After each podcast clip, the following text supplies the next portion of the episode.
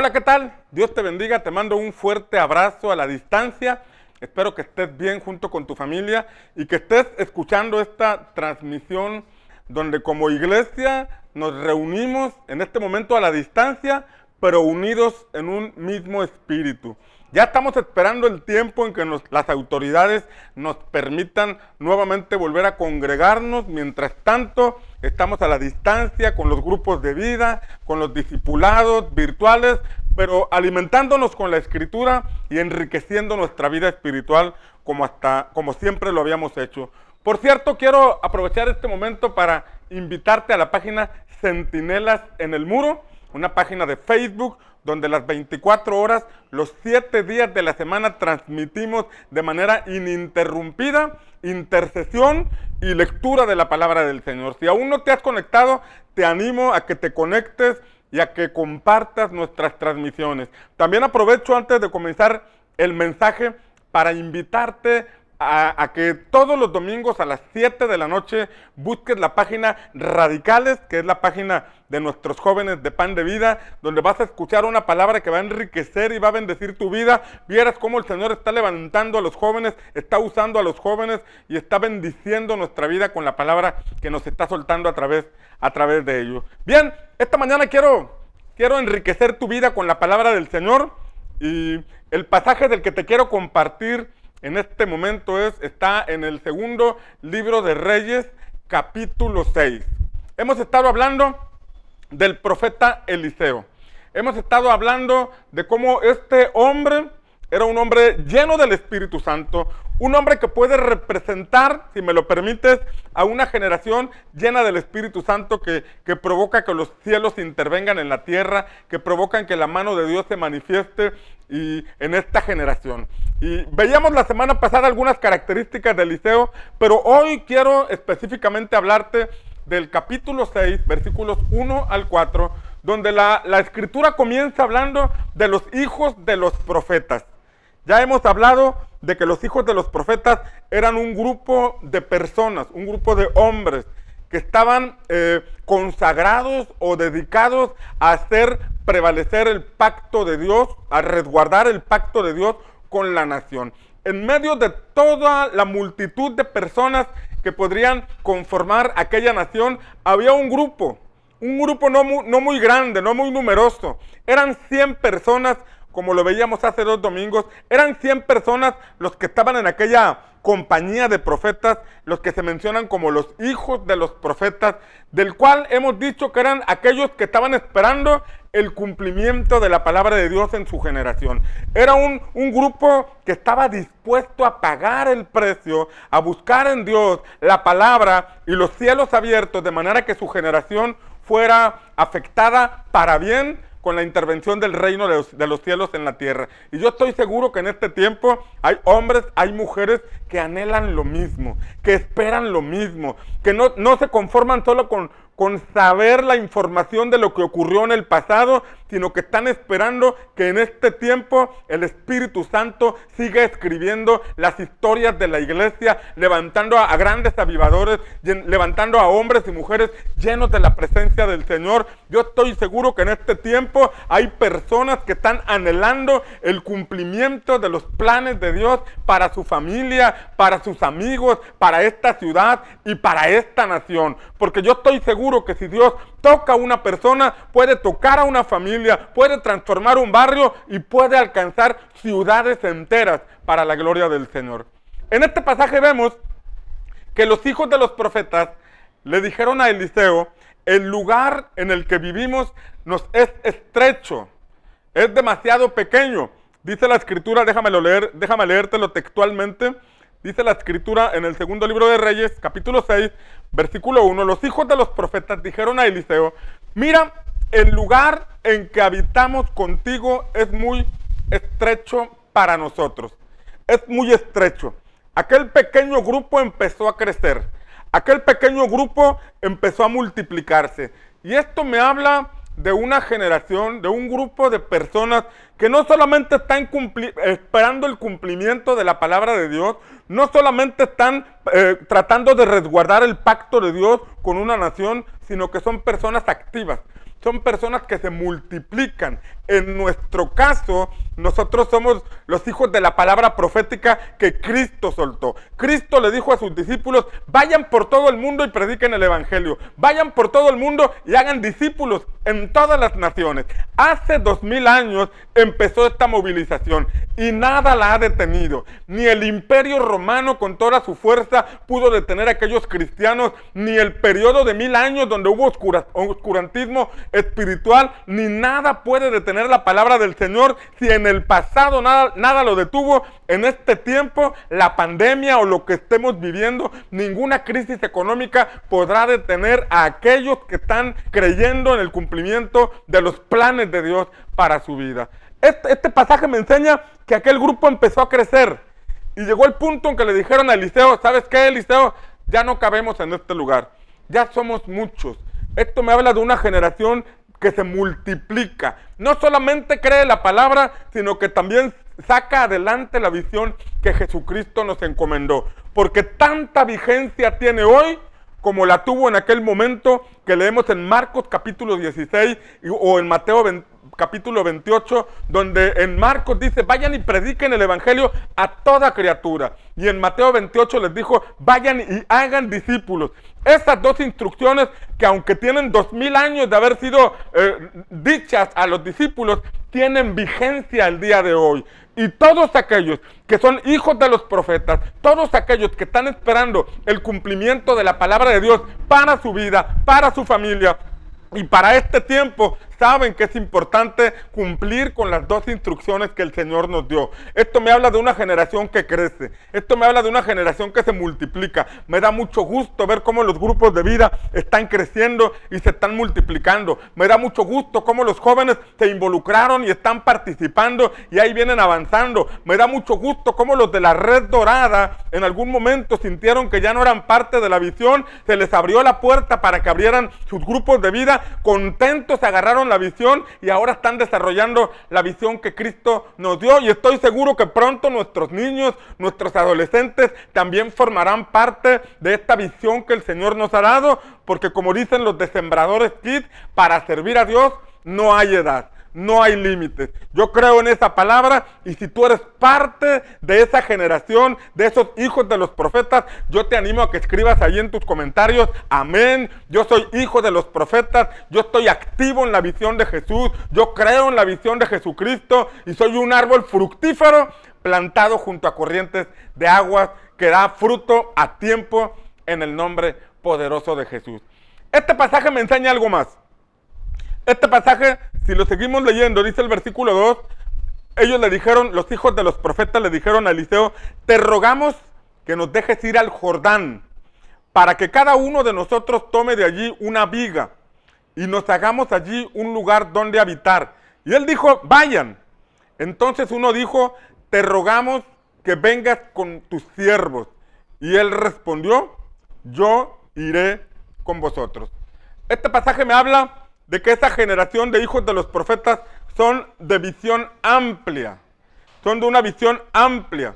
Ellos dijeron, este lugar es pequeño para lo que el Señor quiere hacer. Este lugar es estrecho para lo que el Señor quiere hacer en este tiempo. Y esto me habla de una generación que le da cumplimiento a Isaías 54. Porque hay una palabra que el Señor le dio a Israel y aparece en Isaías 54, donde dice, regocíjate tú, estéril, la que no daba luz, porque más son los hijos de la desamparada. Y entonces les suelta una palabra y les dice, ensancha el sitio de tu tienda, alarga tus, tus cuerdas y refuerza tus estacas, porque te vas a extender hacia el norte, hacia el sur, hacia el este y hacia el oeste. Esta palabra la soltó el Señor al pueblo de Israel pero esta es una palabra que tiene vigencia y que tiene cumplimiento en todos aquellos que están creyendo que la visión de Jesús se llevará a cabo que se está cumpliendo en todos aquellos que el Evangelio de Cristo es trascendente. Está cumpliéndose en todos aquellos que creen que así como cuando Cristo predicó a multitudes, muchos venían hacia Él de igual forma. Hoy el Evangelio, en medio de las generaciones, en medio de tanta tecnología, en medio de tantas redes sociales, el Evangelio sigue siendo atractivo. El Evangelio sigue siendo vigente y el Evangelio sigue transformando personas, sigue restaurando matrimonios, sigue sacando a jóvenes de las adicciones, sigue rompiendo situaciones que tenían atadas a las personas, porque el Evangelio, dice la Escritura, es poder para salvación a todo aquel que lo cree. Y si tú has creído en este Evangelio, yo te animo a que seas parte de ese grupo selecto de hijos de los profetas que no tienen una visión corta, sino que tienen una visión amplia. Ellos dijeron, este lugar ya es, es estrecho, este lugar ya es demasiado pequeño, vamos a ampliarnos, vamos a buscar más, porque de seguro van a venir más. Esto me habla de una generación que multiplica sus grupos de vida, que van de grupo de vida a una subred y que no se detienen, van por sus redes. Yo estoy seguro que estoy frente a líderes, frente a hombres y mujeres que pronto van a ser líderes de mil personas, de 500 personas,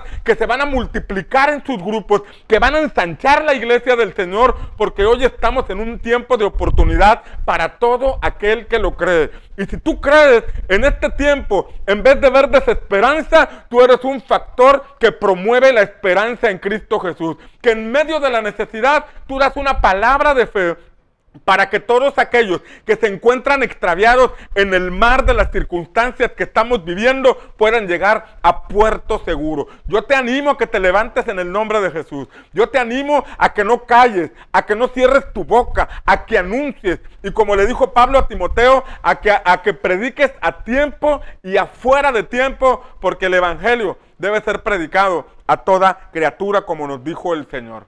Este pasaje me enseña un tercer punto. Porque este pasaje me habla, me habla de que ellos anhelaban ir al Jordán. Déjanos ir al Jordán por unas vigas para construir allí un lugar. Ojo aquí. Ellos dijeron, queremos ir al Jordán. Se encontraban en Gilgal. Pero él les dijo, ellos dijeron, déjanos ir al Jordán.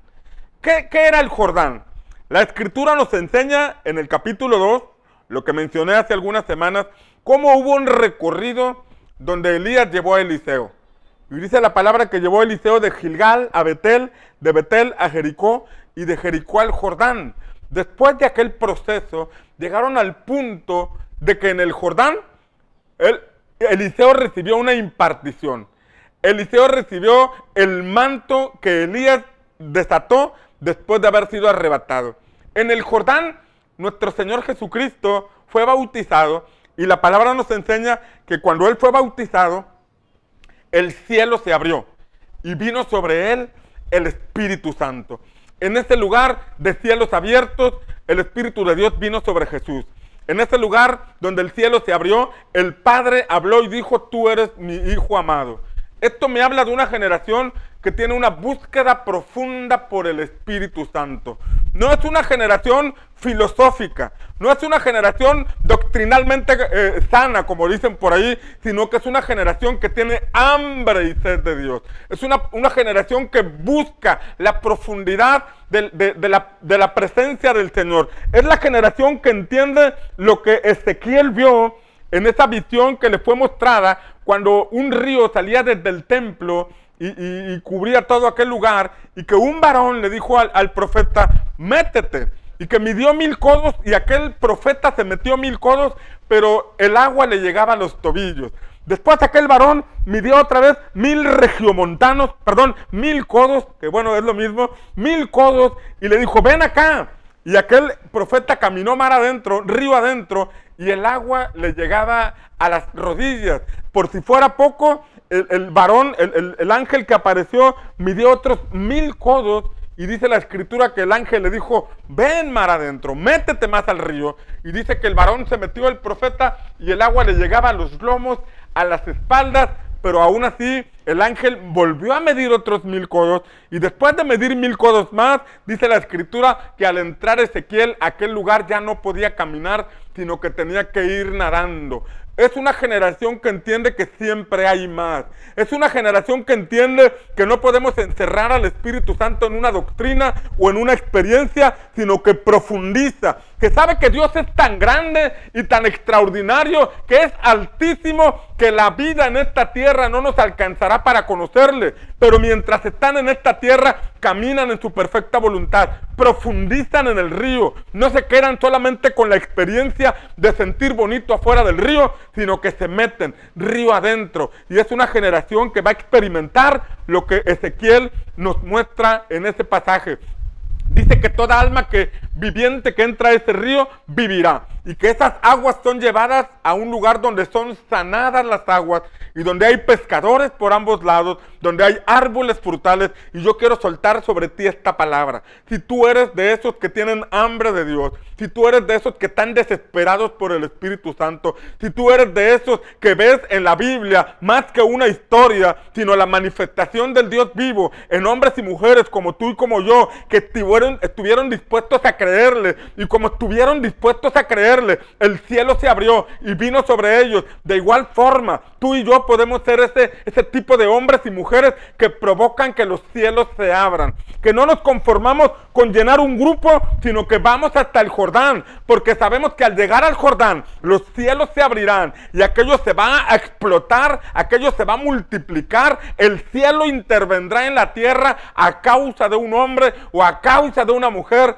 que tiene hambre del Espíritu Santo. Y si tú tienes hambre del Espíritu Santo, déjame decirte que esa hambre va a provocar que los cielos se abran. Esa hambre va a provocar que el cielo intervenga en la tierra. Esa hambre va a provocar que el Espíritu Santo te visite de madrugada, te visite durante el día, te va a llevar a hacer cosas locas, a orar por enfermos en la calle, a orar por matrimonios, a orar por teléfono, a hacer una serie de cosas que otros no se atreven a hacer, pero tú las vas a hacer por cuanto el Espíritu Santo ha despertado una pasión en ti por ver su reino manifestado en esta tierra. Este pasaje me enseña que ellos querían ir al Jordán. ¿Sabes por qué querían ir al Jordán? Porque sabían que en el Jordán Elías había soltado el manto. Elías había dejado caer el manto que había caído sobre Eliseo y había transformado su vida. Déjame recordarte que cuando Cristo ascendió al cielo, Él dijo, no se vayan de Jerusalén hasta que sean investidos del poder de lo alto y recibiréis poder cuando haya venido sobre vosotros el Espíritu Santo. Y me seréis testigos en Jerusalén, en Judea, en Samaria y hasta lo último de la tierra. Jesús les dijo, es importante que reciban al Espíritu Santo. No se vayan de Jerusalén, esperen aquí. ¿Sabes que Primera de Corintios capítulo 15 me enseña que Jesús se apareció después de resucitar a más de 500? Más de 500 vieron a Jesús después de resucitar. No lo vieron todos, solamente un poco más de 500. Pero en Pentecostés, en el aposento alto, solamente había 120. ¿Dónde estaban los otros 380? ¿Dónde quedaron aquellos? Tal vez aquellos 380 estuvieron un tiempo porque de alguna forma fueron motivados a estar ahí. De alguna forma fueron eh, llevados a ese punto de estar ahí. Pero no todos estuvieron dispuestos a pagar el precio de esperar que los cielos se abrieran. No todos estuvieron dispuestos a pagar el precio de estar en ese lugar hasta que se cumpliera la palabra que Jesús les había dicho. Él les dijo, no se vayan de Jerusalén hasta que sean investidos de lo alto. Y si Él lo dijo, Él lo cumplió. Pero lo cumplió en aquellos que estaban esperando y lo habían creído. Estos son los hijos de los profetas. Tal vez no son una multitud muy grande, pero son un puñado. Pero al Señor le, basta un puñado de personas para hacer grandes cosas en esta tierra. Jesús tenía 12 discípulos y en el aposento alto había 120. Pero con esos 120 la escritura nos enseña que invadieron con el Evangelio de Jesucristo a todos los rincones de esa época, a todos los pueblos de esa época, al grado que en algunos lugares decían, ya llegaron aquí los que trastornan el mundo entero. Yo estoy seguro que se va a levantar una generación que va a trastornar el reino de las tinieblas, que va a simbrar las estructuras de maldad que se han levantado en nuestro país y van a traer el reino a la tierra. No necesitamos mucho çok çok. Con 100 que estén dispuestos a pagar el precio, con 100 que estén dispuestos a creer en el cumplimiento de la palabra de Dios para esta generación, podremos ver. Y yo creo que aquí estamos conectados más de 100 personas. Yo creo que aquí estamos escuchando el mensaje más de 100 personas. Y déjame decirte que no somos los únicos, porque estoy seguro que hay personas que no conocemos, personas que no están en nuestros contactos, pero que también tienen la misma hambre de ver el cumplimiento de Dios para nuestra nación. Yo amo a México y yo creo que México está en la lista de los países que traerán su propio avivamiento. Gracias a Dios por hombres y mujeres que han venido de otros países a bendecir nuestra nación. Pero estoy seguro que hay mexicanos que Dios va a levantar, que hay hombres y mujeres de este país que Dios va a levantar, no solamente para bendecir México, sino para bendecir a todas las naciones de la tierra. Yo no sé si, si serás tú o serán tus hijos, pero yo estoy seguro que Dios lo va a hacer. Y si tú eres parte de esa generación, Tienes que creer conmigo en que Dios lo va a hacer. Y tenemos que ser de esos hijos de los profetas que buscamos más del Señor, que buscamos ir al Jordán porque tenemos hambre de la presencia del Espíritu Santo. Este pasaje me enseña algo más.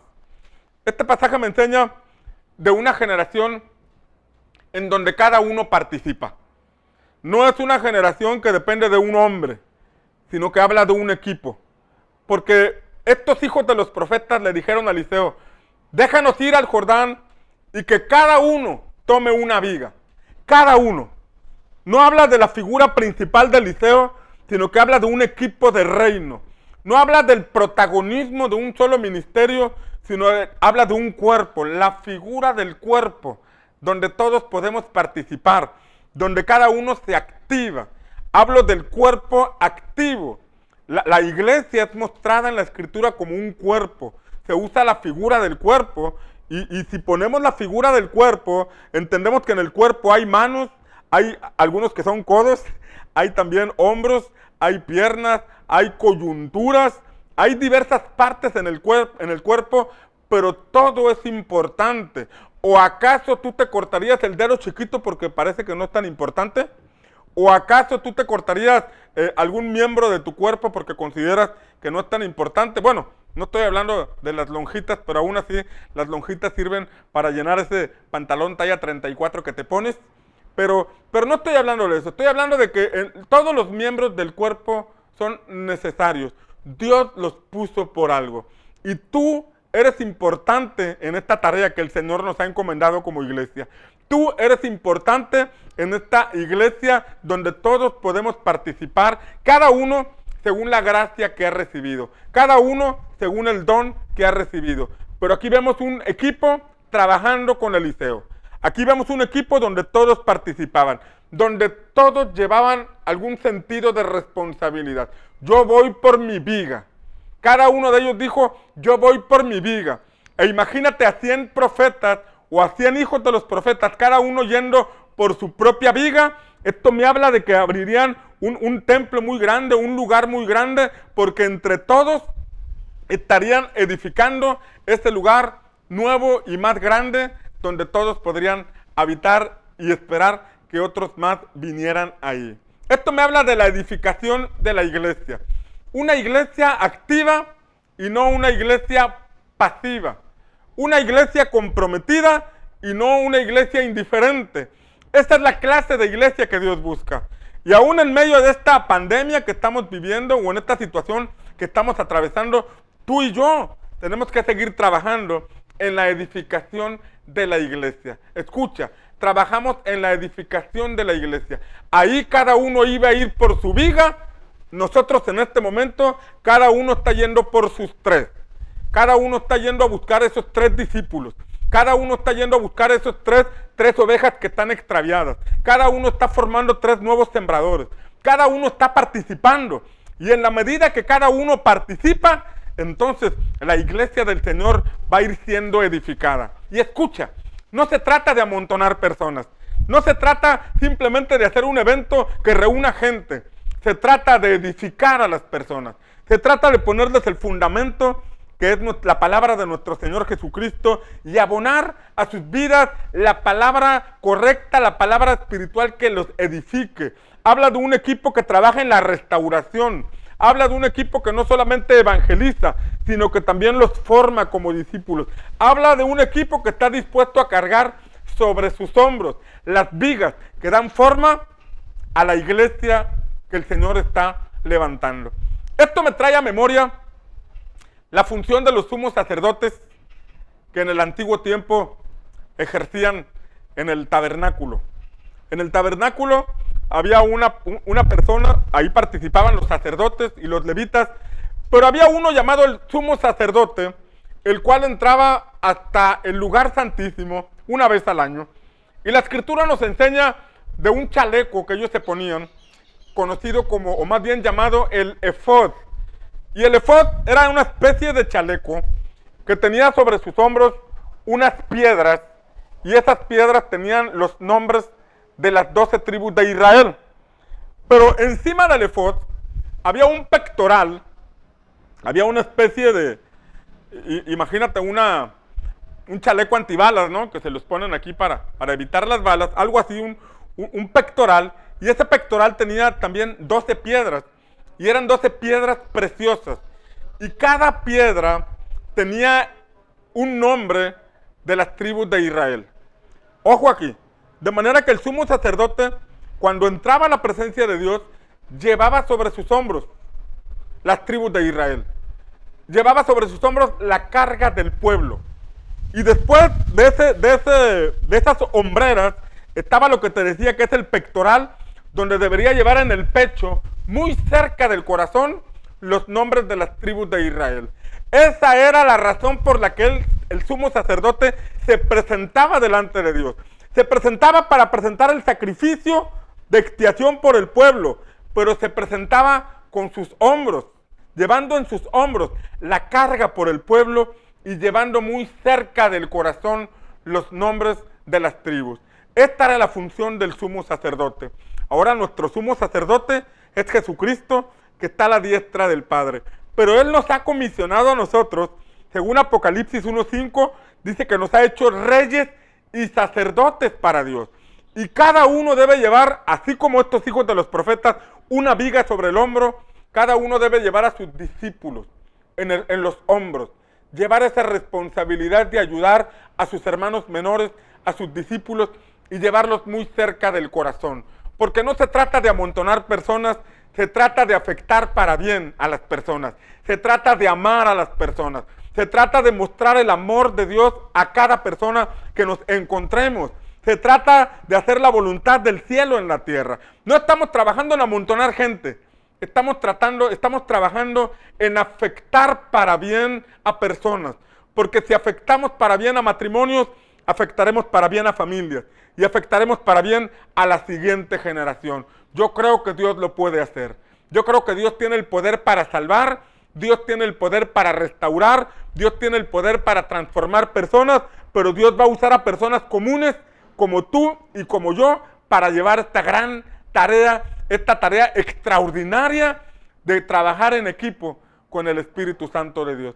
Este pasaje me enseña que esta era una iglesia participativa, era un equipo participativo, era un equipo que trabajaba en edificar el lugar que habían acondicionado para que el Señor les hablara. Pero algo más me muestra este pasaje. Este pasaje me habla de que ellos entendían la importancia de la paternidad espiritual de la cobertura espiritual. Dice la escritura que ellos le dijeron a Eliseo, déjanos ir al Jordán y edificar un lugar más grande para nosotros. Cada quien tomará su viga. Y Eliseo les dijo, está bien, vayan. Ellos consultaron a Eliseo y Eliseo les dijo, está bien, vayan. Pero después ellos le dijeron, te rogamos que nos acompañes. Queremos que estés con nosotros. Reconocemos que es importante que estés cerca de nosotros. Habla de una generación que no camina de manera independiente. Habla de una generación que reconoce el legado que ha recibido. ¿Sabes que antes de nosotros hubo generaciones que nos trajeron el Evangelio y muchos de ellos lo hicieron a precio o a costo de sus propias vidas, con derramamiento de sangre? Antes, e, e, en el pasado hubo misioneros que llevaban en mulas o en caballos las Biblias, llevaban el Evangelio a los lugares más remotos de nuestro país personas que se exponían a la persecución, personas que se exponían a, al ser, a, ser, a que atentaran contra sus vidas, sin embargo estuvieron dispuestos a pagar el precio para que hoy tú y yo en esta generación pudiéramos recibir el Evangelio de nuestro Señor Jesucristo. Creo que debemos honrar el legado que hemos recibido de nuestros padres o de nuestros abuelos. De manera personal, yo tengo un legado que mi padre, que mi padre me dejó, un legado espiritual, una impartición que eh, derramó sobre mi vida. Creo que es por herencia espiritual. Pero a la vez reconozco la, la vida de muchos otros pastores que han estado cerca de nosotros y nos han enseñado y nos han impartido, tanta palabra que hemos recibido, tanta oración, tanto consejo que hemos recibido y siempre es importante reconocer ese legado. De manera que esta generación que se está levantando sabe trabajar en equipo, pero además sabe reconocer el legado, valorar el legado que ha recibido, valorar la casa en que se encuentra, valorar lo que Dios está haciendo en su contexto, en su generación, en su familia espiritual e involucra al padre de la casa, involucra al padre espiritual para ser parte de lo que se está haciendo. Y dice este pasaje que Eliseo les dijo, está bien, yo voy. Aquí vemos a dos generaciones trabajando en equipo. El padre espiritual con los hijos espirituales que conformaban aquella, aquella congregación de los hijos de los profetas porque estaban ampliando lo que Dios estaba haciendo.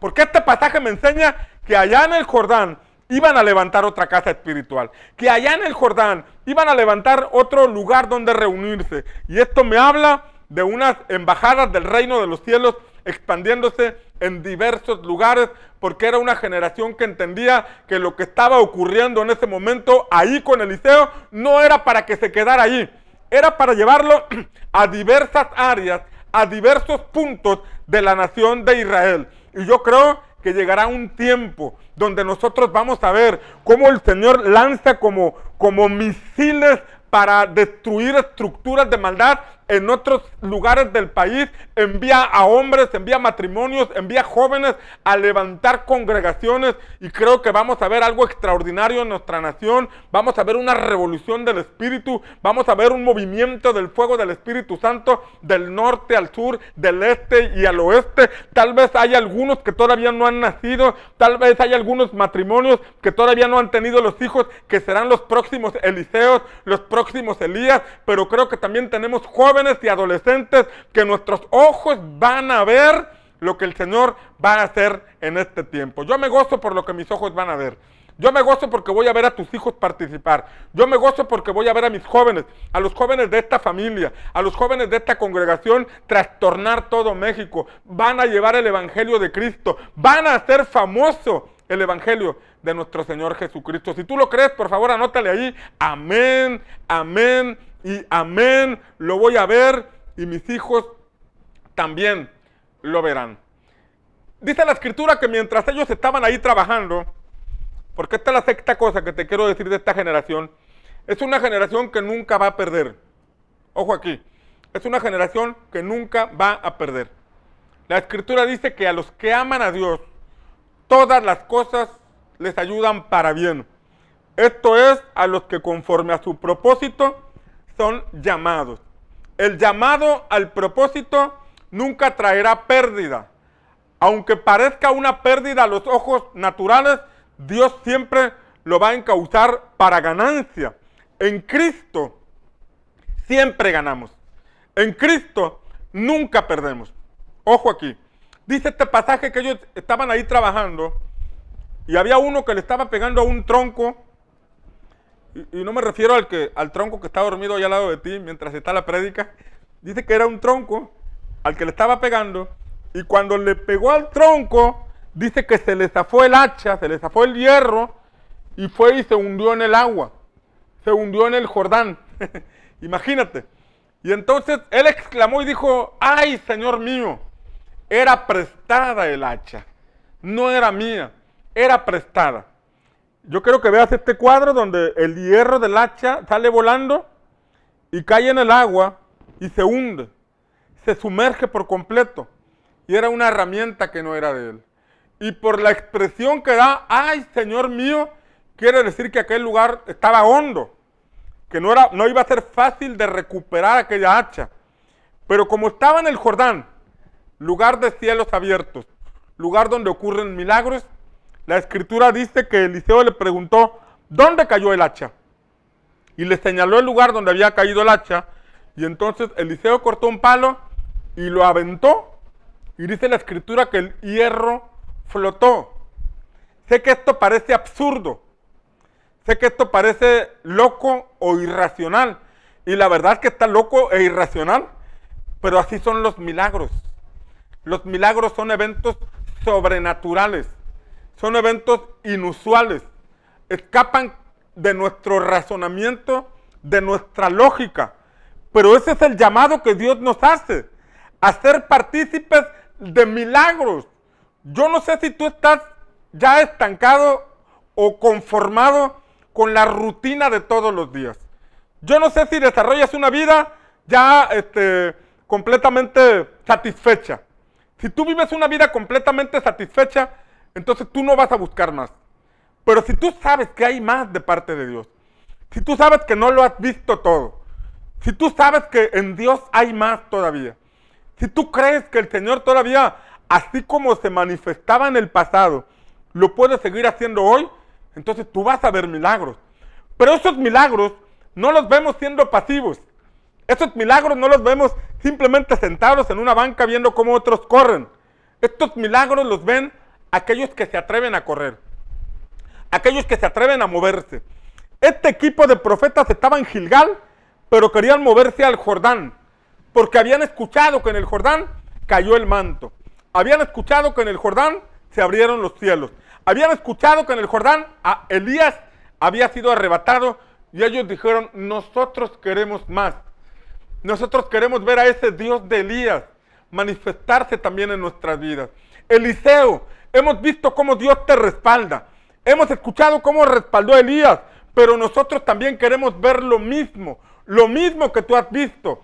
Por eso ellos se atrevieron a ir a aquel lugar en el Jordán, en donde vieron un primer milagro.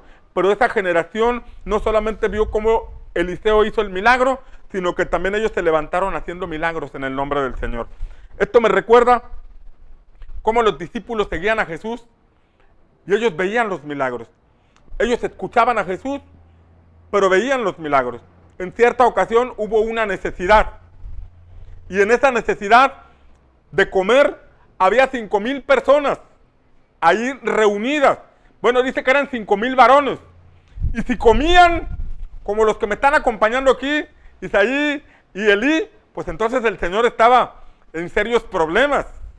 Estaba en serias dificultades porque imagínate alimentar a cinco mil personas aparte de sus mujeres y de sus niños. Era una gran multitud. Pero ahí estaban frente a Jesús.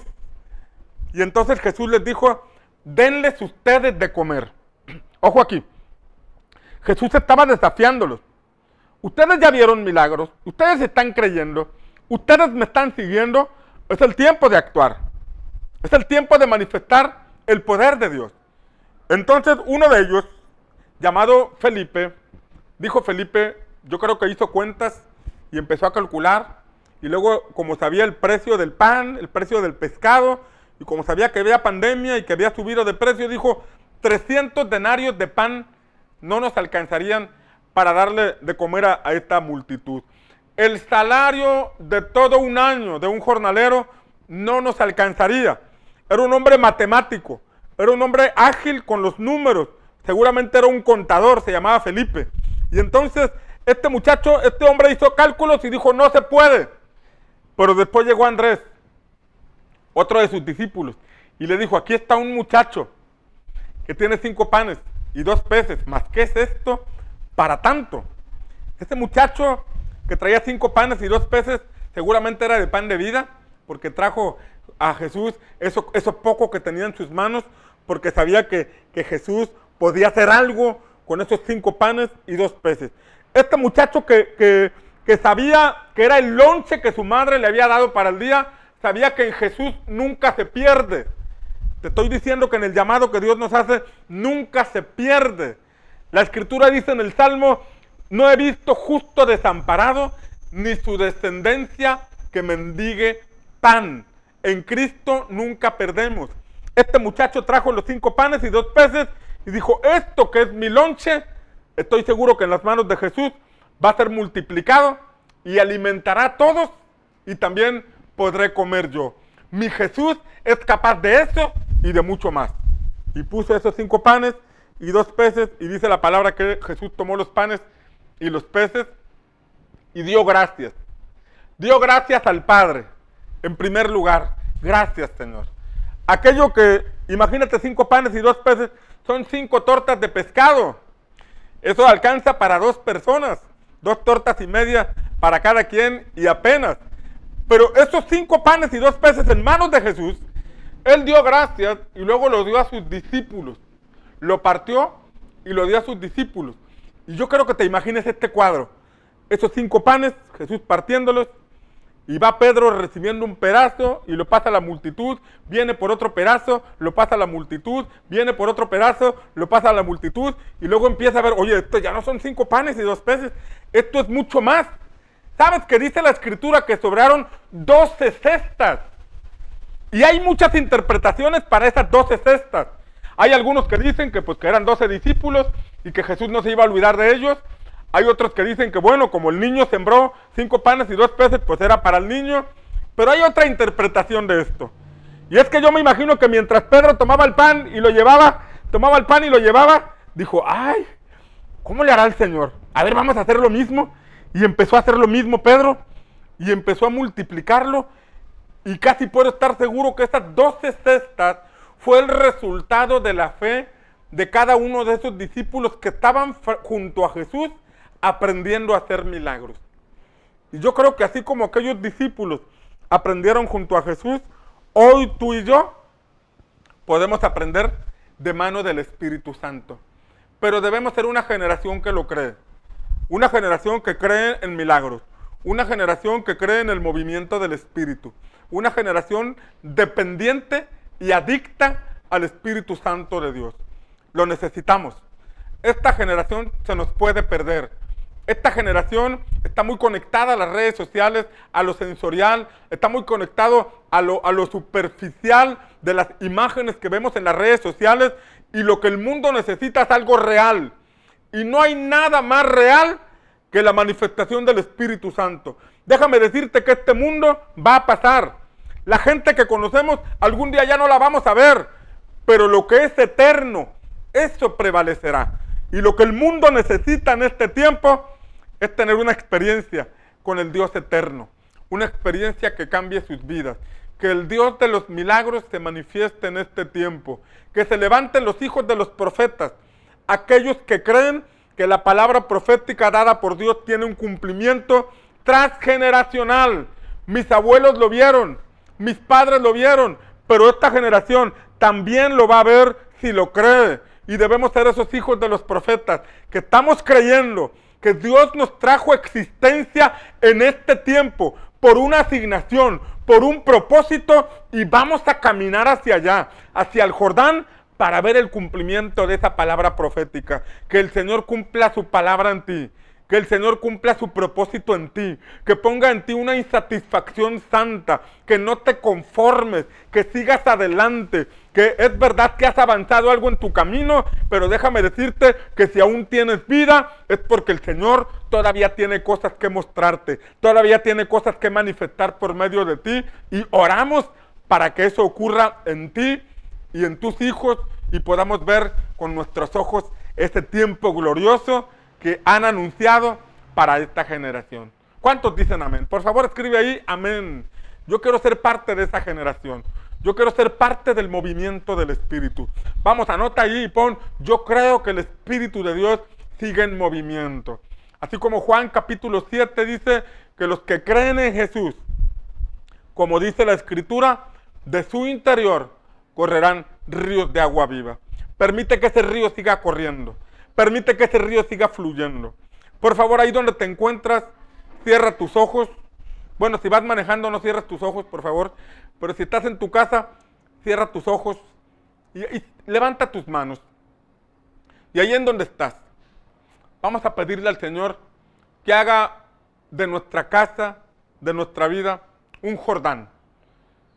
Un Jordán donde edificamos nuestra casa para habitación de su presencia. Aquellos 120 de Jesús estuvieron en un aposento alto hasta que el Espíritu Santo descendió. Y mientras adoramos al Señor, mientras cantamos al Señor, ahí donde te encuentras, cierra tus ojos. Si puedes tomar la mano de tu, de tu cónyuge, de tus hijos, ahí en tu casa, oremos al Señor. Ponte de pie si estás sentado. Démosle libertad al Espíritu Santo y permitamos que el Espíritu de Dios abra los cielos y nos llene de su presencia. Cómo anhelo esos tiempos donde juntos adorábamos en la congregación. Cómo añoro esos tiempos donde juntos estábamos adorando al Señor en la congregación. Pero aunque no estemos reunidos en la congregación, en este momento podemos adorarle. Vamos, cierra tus ojos y adórale. Canta al Señor. Acompáñanos con esta adoración. Levanta tus manos si quieres, póstrate allí en donde estás, pero dale libertad al Espíritu Santo. Deja que el Espíritu de Dios te ministre. Deja que el Espíritu de Dios te toque, te llene.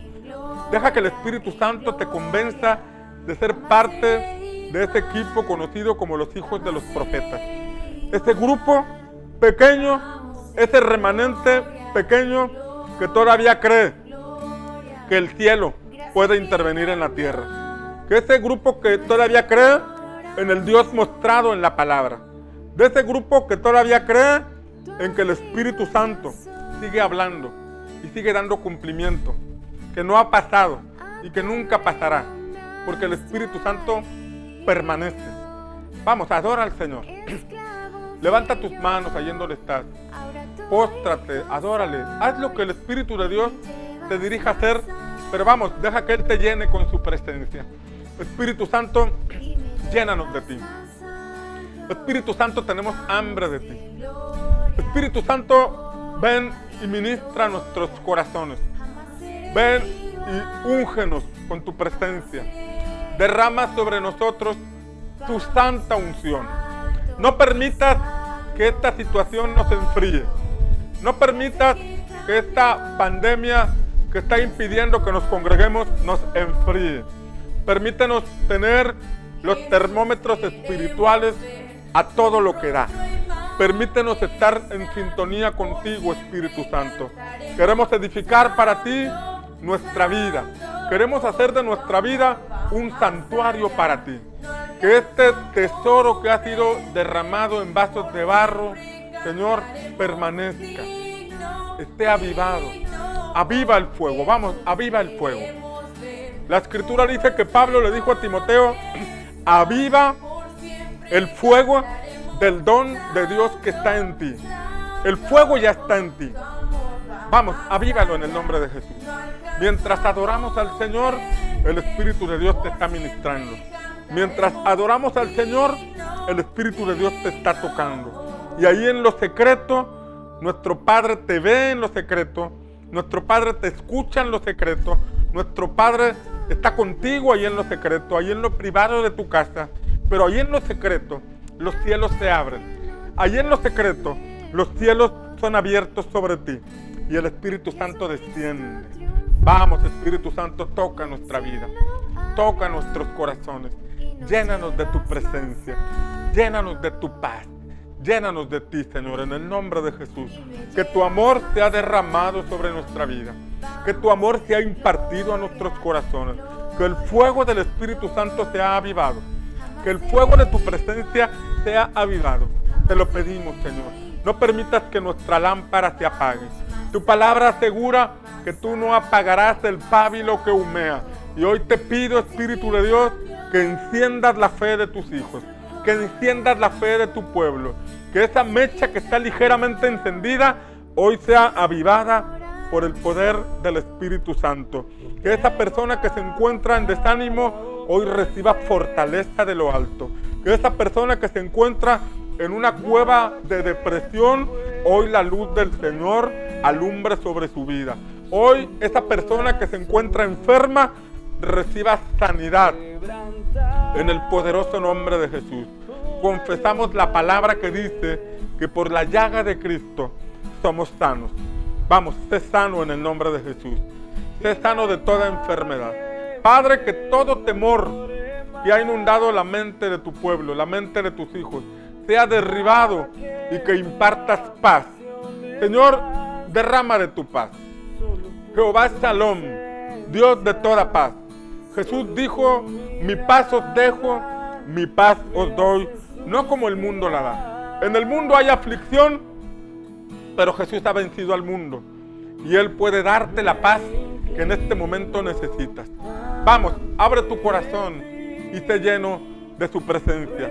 Adora al Señor con todas tus fuerzas. Adora al Señor con todo tu corazón. El Espíritu de Dios está ministrando tu vida. El Espíritu de Dios está llenando tu corazón. Date cuenta que aún ahí en tu casa el Espíritu de Dios te ministra. Ahí en tu casa Él llena tu corazón. Ahí en tu casa Él te llena de su presencia. Que en este momento todas las tinieblas sean disipadas de tu vida, de tu camino. Y que la luz del Señor resplandezca sobre ti. Padre, te lo pedimos en el nombre de Jesús. Levanta una generación como los hijos de los profetas. Una generación que busca que el pacto prevalezca, que guarda el pacto de Dios con la nación, que se levante ese grupo de hombres y mujeres que está creyendo por cosas poderosas y extraordinarias. Aviva, Señor, despierta a los profetas, despierta a los profetas de este tiempo, despierta a esos hombres y mujeres que son entendidos en tu voluntad, que podamos caminar en el mismo rumbo, Señor. Imparte el fuego de tu Espíritu Santo, imparte la unción ahora mismo, que la unción del Espíritu Santo pudra todo yugo en el poderoso nombre de Cristo Jesús. Vamos, sigue adorando. Sigue exaltando al Señor mientras cantamos, mientras adoramos al Señor. Estoy en tu casa. Sigue recibiendo en el nombre de Jesús. Él está fluyendo. Él te está llenando. Él te está tocando. Él te está levantando en la fe. Vamos, Él te levanta. La escritura dice, levántate tú que duermes y te alumbrará Cristo. Hoy el Señor alumbra sobre tu vida. Hoy el Señor alumbra sobre tu corazón.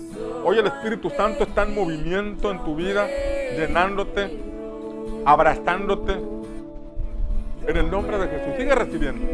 Mientras entonamos este cántico, tú sigues recibiendo ahí en tu casa. Tú eres digno,